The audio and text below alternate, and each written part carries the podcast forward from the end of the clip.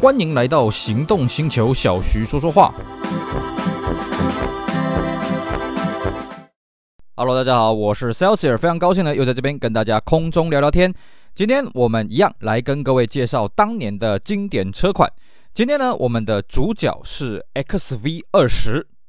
好，我相信呢，各位，如果你有听过我们之前节目的话，对于这个底盘代号应该会有那么一点点印象了哦。当然，如果你没有听过前面几集的话呢，哎，你可以捞出来哦。XV 二十是什么车呢？它就是这个 Toyota 的第四代 Camry 的底盘代号啊。那当然，XV 这个代号呢是针对外销版哦，因为我们知道从第三代的 Camry 开始呢，啊，那么这个日规啊有日规的窄体版的 V 三十，那么外销呢叫做宽体版，所以就呃改称叫做 XV 十了哦。那这个我们今天讲的这个第四代呢，主要是讲的是外销版啊，哦，这个日本国内版呢，在这个第四代发展到 V 四十了啊。那 V 四十的东西呢，我们今天这一集就不跟大家讨论了啊，我们主要讲的是这个外销的版本。当然了啊，这个外销归外销，其实应该讲它是属于美规的版本啊，还有欧规的版本、东南亚的版本。但是呢，在日本，呃，这一代的 Camry 一样有这个在日本当地贩卖了啊。那我们今天呢，就来跟各位讲讲这个第四代的这个叉呃 Camry，也就是所谓的叉 V 二十它的开发故事，还有它在日本啦，在这个美国啦，还有在这个台湾啊这边的销售一个表现啊。那么其实呢，在这个第三代 Camry 开始啊，这个区分成这个日本国内版跟这个海外版的之后呢，哎，日本国内呢也有上市这个海外的版本了啊。那为了跟日本国内的这个呃窄版的 Camry 做区隔呢，所以外销的版本叫做 Scepter 啊，Scepter 这个车子啊完全没有 Camry 这个名称啊，叫 Scepter。那 Scepter 这车子很好玩。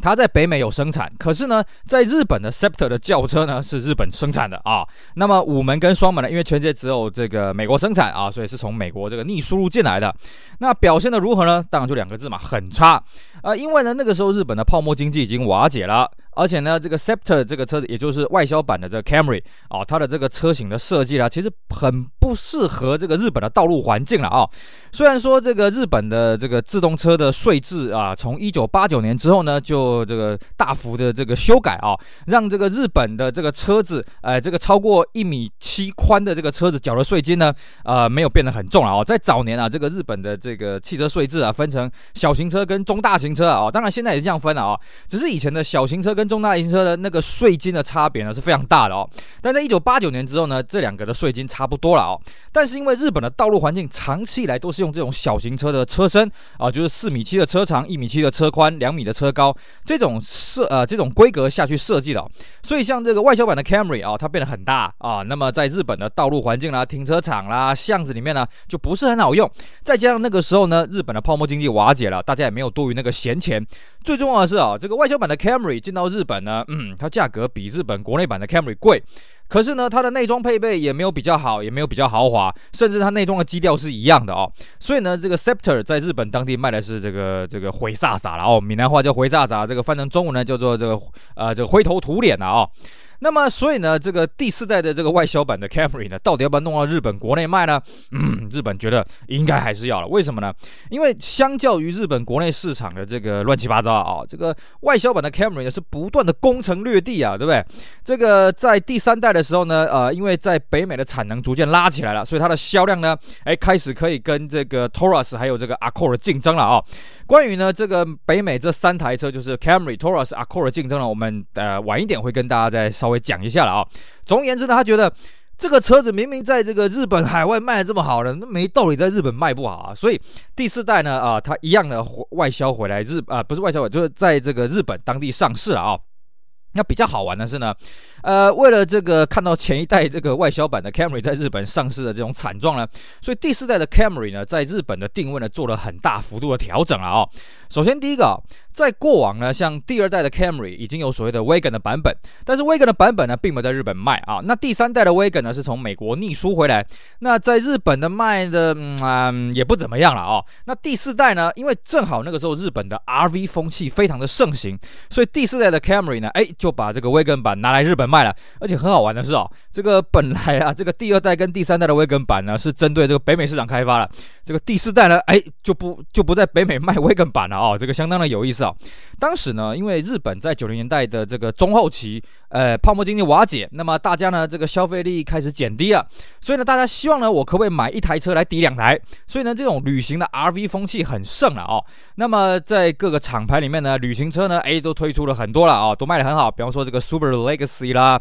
这个 Mitsubishi Galant 的这个旅行车，什么 Magnum 啊，啊，这个 Accord 旅行车啦，啊，这个 Skyline 旅行车 Stagia 啦，甚至外呃这个进口的这个 Volvo 八五五啊，都卖的非常的好了哦。那托塔自己呢，在当时的这个旅行车的主打呢，这在这种集聚的话，那主要是皇冠的这个呃 Wagon，还有这个 Mark II 的这个旅行车了啊、哦。那么这个这两款车呢，其实跟我们刚刚前面讲的那几款这个日本同级对手有个很大的差异是什么呢？呃，除了 Stagia 以外呢，其他车都是前驱车了。换句话说，那时候丰田没有这么大的前驱的这个旅行车呢，可以跟这些人竞争。那你会说，那上一代 Camry 呢？不好意思，上一代 Camry 就真的卖不好啊哦。所以呢，这一代的 Camry 的 Wagon 呢，哎，就在日本成为一个主打。甚至呢，我们看到它一些广告啦，这个不管是平面的或者电视上呢，你可以发现第四代的这个外销版的 Camry 在日本卖呢。哎，它主要就是诉求这个五门旅行版的了哦。毕竟啦，这个 Toyota 他也说了，这个上一代就第三代的外销版的 Camry 呢，在全球一百一十个国家地区总共卖出四十万台，没道理在日本卖不好吧？哦，所以呢，当初呢，这个在。呃，这个 x V 二十开发的阶段的时候呢，这开发团队就知道，嗯，这个一定要在日本这个卖得动，所以呢，大家开发的时候呢，就有把日本的胃口呢，哎，这个给计算进去了啊、那这一代的 Camry 的底盘呢，基本上还是一样，跟上一代一样啊、就是来自于这个 Windam 啊，我们讲的这是外销版的啊、来自于这个 ES 三百啊。那我们都知道嘛，ES 三百它并没有衍生出什么旅行版嘛啊、那在这个 Toyota 开发团队看来啊、日本当时之所以有旅行车的热潮呢，除了这个泡沫经济瓦解之后，大家精打细算以外，主要还是个性了啊、既然要强调个性了，那就不能单单只是从轿车衍生出旅行车了啊、在这个第四代外销版 Camry 开发的这个当下呢，哎，正好 Toyota 有个成功的案例，就是那个比较小台的 Carolina Wagon 啊哦。卡罗蒂娜威根它设计成一个非常有个性啊，就看起来不是一般的那种呃轿车衍生出来的旅行车，所以说相当受欢迎了哦。那么再来就是说呢，旅行车一般给人家感觉就是操控很烂啊哦，然后隔音很差。可是呢，如果今天我们用这个前轮驱动的平台做出这个旅行车呢，好处就是后方的底盘可以降低很多了哦。那么再来就是重点就可以摆在这个操控性跟这个隔音了哦。所以呢，这个 Camry 的这个第四代的这个旅行车呢，它的重点就摆在说我的这个目标要比 Accord 旅行车要比 Star 阿吉亚来的更棒。那么很快他就发现啊，这个旅行车的噪音呢，主要是来自于这个大面积的尾门啊、各位，如果你开过这种五门旅行车或者五门掀背车，你就会知道，这个再怎么开呢，后面都是瓶瓶罐罐、洗洗甩甩的啊、这个没办法，因为它的左右边的接触鈑金的面积实在太大了，没有太多的缓冲了。那这个 Camry 这个这一代的 Camry 这个旅行车呢，它做了对应的方法呢，是它在这个车体啊，旅行车款的这个车体的下半部呢，后半部呢，做了大幅的强化，所以呢，它的重量比轿车多了八十公斤了、哦。那它本来最初是有想说，那我是不是干脆用负梁的方式来处理这个刚性了、哦？虽然说这样会带动这个成本还有重量的增加了、哦，不过呢，他们也很快就发现，哎，其实原本我们衍生出来这个 ES 三百的这个底盘呢，它正好也有负梁了啊，那就把它拿过来强化来用用就好了、哦。那这一代的 Camry 呢，有别于上一代。我们知道上一代的这个外销版的 Camry 在日本卖，我们刚刚讲的就是说它不用 Camry 这个名称，它叫 Toyota Scepter。那这一代呢，为了要跟 Camry 这个光环沾光了哦，所以这一代在日本国内呢啊加了一个副名叫 Camry Gracia。也就是说呢，这一代在日本呢，同时有窄版的 V40 Camry，还有这个宽体版的这个 XV20 的这个 Camry Gracia 啊，一起在日本贩卖。而且呢，这一代它的开发很好玩哦。这一代的开发呢，是这个 Toyota 的第一设计师跟第二设计师一起开发的哦。我们在之前跟大家聊到 Toyota 车子的时候呢，有跟各位讲到啊，这个第一开发部门呢，它主要负责的是前置引擎后轮驱动 FR 的啊。第二开发部门主要设计是 FF 啊，就前置引擎前轮驱动的车子。那第三部门呢，设计设计的是商用车跟 RV 了啊。那这就很好玩哦。Camry 这个车竟然是由第一开发室负责 FR 的，跟第二开发室负责 FF 的啊、一起来开发的，很好玩。为什么呢？因为呢，这个第一开发室它负责的是 Camry 的 Wagon 啊，就是 Gracia 的 Wagon。那因为 Toyota 他认为了哦，Gracia Wagon 这款车子呢，它既然是 tota 这个在日本很重要这个 FF 的旅行车，它应该要成为 tota 当时最高级的旅行车啊、哦。各位了解，虽然大家会想说，哎，不是有皇冠旅行车吗？皇冠旅行车在当时它的定位比较像是商用车。坦白讲，它比较像商用车，比较没有个性化。个性化的皇冠的这个旅行版呢，大概要到这个 S 一七零的 Crown Athlete 那 Crown Estate 这种车子出来之后呢，才比较有这个个性化了啊、哦。在这个时候呢，Camry 就成为这个 Toyota 它设定最高级的这个旅行车的这个定位了啊、哦。所以呢，它希望由这个 FR 的这个部门，因为 FR 这个部门呢，长期开发了 Toyota 的高级车嘛，比方说什么 Century 啦，比方说这个 Camry 啦，啊不是 Camry 那个 c e l o c i o 啦，就 LA 四百啦，啊这个 Crown 啦，Mark Two 啦这些呃经验的这些班底呢，来开发出。Camry Gracia 的这个 Wagon 啊，哦，那相对的第二开发室呢，它既然是负责 FF 嘛，所以它就负责这个 Camry Gracia 的这个啊轿车的部门呐啊，啊轿车的部分。好，那这个车子的外观呢？因为在北美啊，还是这个老爹嘛啊，亲爹亲娘，因为他卖的最好嘛，所以呢，他还是比较采取美国胃口的倾向了啊、那么再来就是融合当时美国同一对手的这个思维，就所谓的座舱前移了啊，cabin forward。于是呢，这个第四代外销版的 Camry 呢，它就把 A 柱啊更往前延伸了啊、然后轴距也加长了五公分。那么既然呢，Camry 这一代呢，也同样在这个世界一百多个国家地区贩卖了啊、哦。那么它这一代有一个诉求，就强调世界第一的安全性了啊、哦。那么既然要强调安全性了，当然你刚性要增加嘛。可是呢头塔也立下一个目标，就是我们要减轻五十公斤了啊、哦。那后来还真的办到了啊、哦。而且呢，这一代的 Camry 的开发经费是不断的缩减，因为这个时候呢，泡沫经济已经瓦解了啊、哦。这个头塔其实也受到蛮大的冲击啊啊。那在这种 cost down 的前提之下呢，据说他们开发团队为了这个安全性，还是撞掉了一百台的将近一百台的测试车了啊、那达成了这个 Go 啊车体的目标。所以呢，这个第四代外销版的 Camry 呢，在台湾这边就一直强调它叫做 Go 啊 Camry。那其实啊，Go 啊这个三个字呢，就很像我们安全气囊上面写的那三个字 SRS。其实呢过啊这三个字呢，嗯，你去看它的这个原名哦，你会觉得这就是一个口号而已啦。哦，GOA 没什么啦，就像这个 Mazda Sky Active 这样子而已啦。哦，一个口号。但是呢，它经过这个撞击测试之后呢，确实大幅提升了这个安全性了哦。而且呢，这个采用这个软质的软性的内装材质，甚至在这个 A、B、C 柱的这个金属的部分里面，还充填了这个吸震的缓冲材了哦。那后座中央也配了三点式安全带，再再都提升了它的这个安全性了哦。所以呢，这个 Camry。这一代的第四代的 Camry 在美国的 IIHS 测试撞击的时候呢，会获得了所谓的 A Best Pick 啊、哦。各位要知道，第三代的 Camry 在北美呢，它算是一个 good，但是还没有被呃评为这个 best pick。但是到了这个 GOA Camry 就第四代 Camry 的时候，它已经荣登 best pick 了啊、那么再来就是说，为了要强调这台车的高级感呢，啊、尤其在日本当地，因为我们刚刚讲到啊，第三代的外销版呢回到日本了之后呢，哎，这个内装真的是很朴素、很阳春了啊、所以呢，第四代呢，它开始使用这个核桃木饰板了啊、当然，这个核桃木饰板假的了啊，就是日本叫做木木调了啊。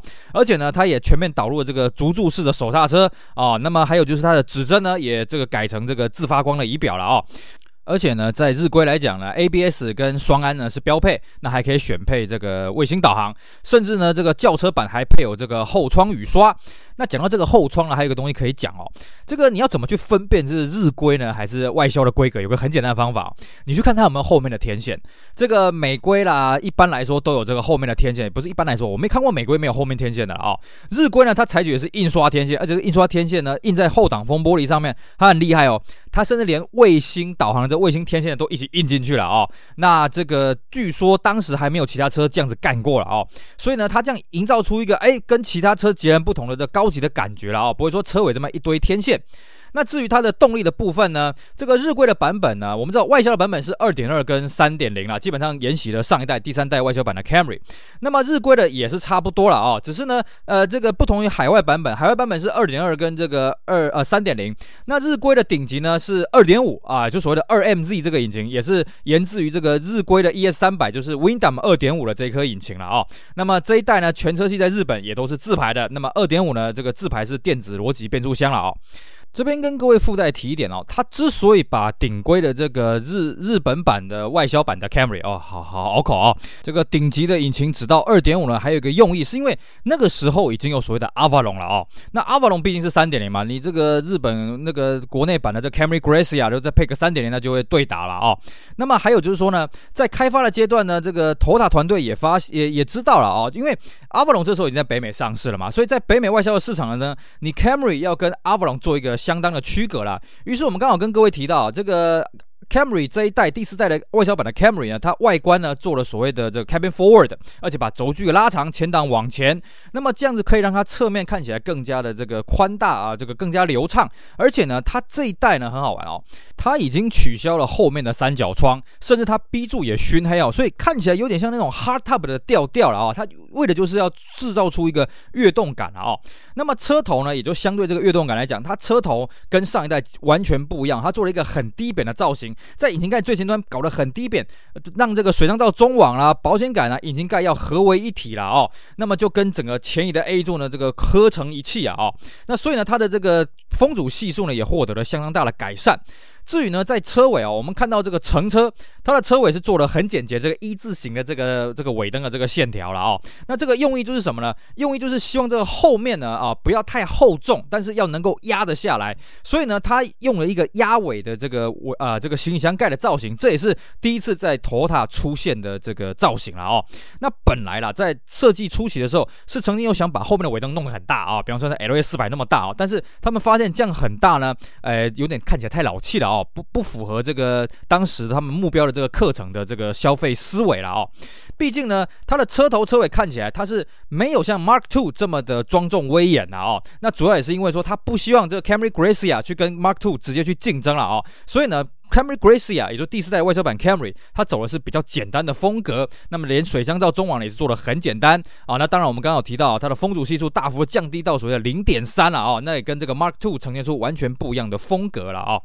那么至于在旅行版的外观方面呢，旅行版呢，呃，它的外观呢比轿车还要晚定案，因为旅行版它要做成我们刚刚讲的 Toyota 最高级的，当时最高级的旅行车嘛，哦，那么一开始的草稿呢也是天马行空了，还有那种就是尾灯跑到最上面，像 CRV 的那种第一代 CRV 的那种调调了啊，但是呢，因为他后来发现了，他最重要的目标不是吸引说啊，你原本是开这个 Mark Two 或者开 Camry 的轿车的客户来换购，而是希望你是开小一点的，比方说你是 Cardina 的 Wagon 来升级级啊，哦，所以呢，他还是比较强调说这个车要点个性化，要有品味。那既然强调品味呢，哎，那就 C 柱的后面呢要做一些修饰了啊，哦。所以呢，既然它的车头跟轿车一样，那 C 柱后面就要呈现出完全不同的风格了啊，哦。所以呢，它的后门并没有跟轿车共用了啊，虽然乍看起来很像了啊，但是各这边要跟各位讲哦，大部分的旅行车它的后门都跟轿车不共用了哦，不然呢，因为轿车它的。线条在这个 B 柱的顶端是最高点嘛，哦，也就是说它的后门是开始往下走的。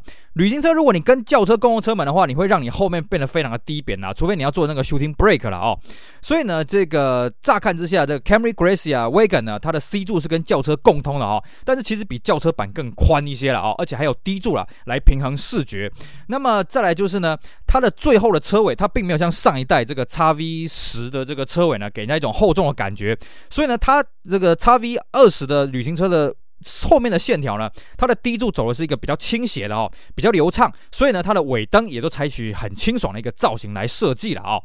OK，好。以上呢是我们跟大家聊一聊啊，这个 XV20 Camry，也就是日本叫做 Camry Gracia 这台车子它的设计开发的背景，还有它的外观方面的设计。那么我们因为时间因素呢，关于这个呃这个内装，还有它在日本、美国以及台湾的市场的表现怎么样呢？我们就留在之后跟大家好好分享喽。以上非常感谢各位的收听，也希望大家支持我们其他精彩的音频节目。我是 Celsius，我们下回再见，拜拜。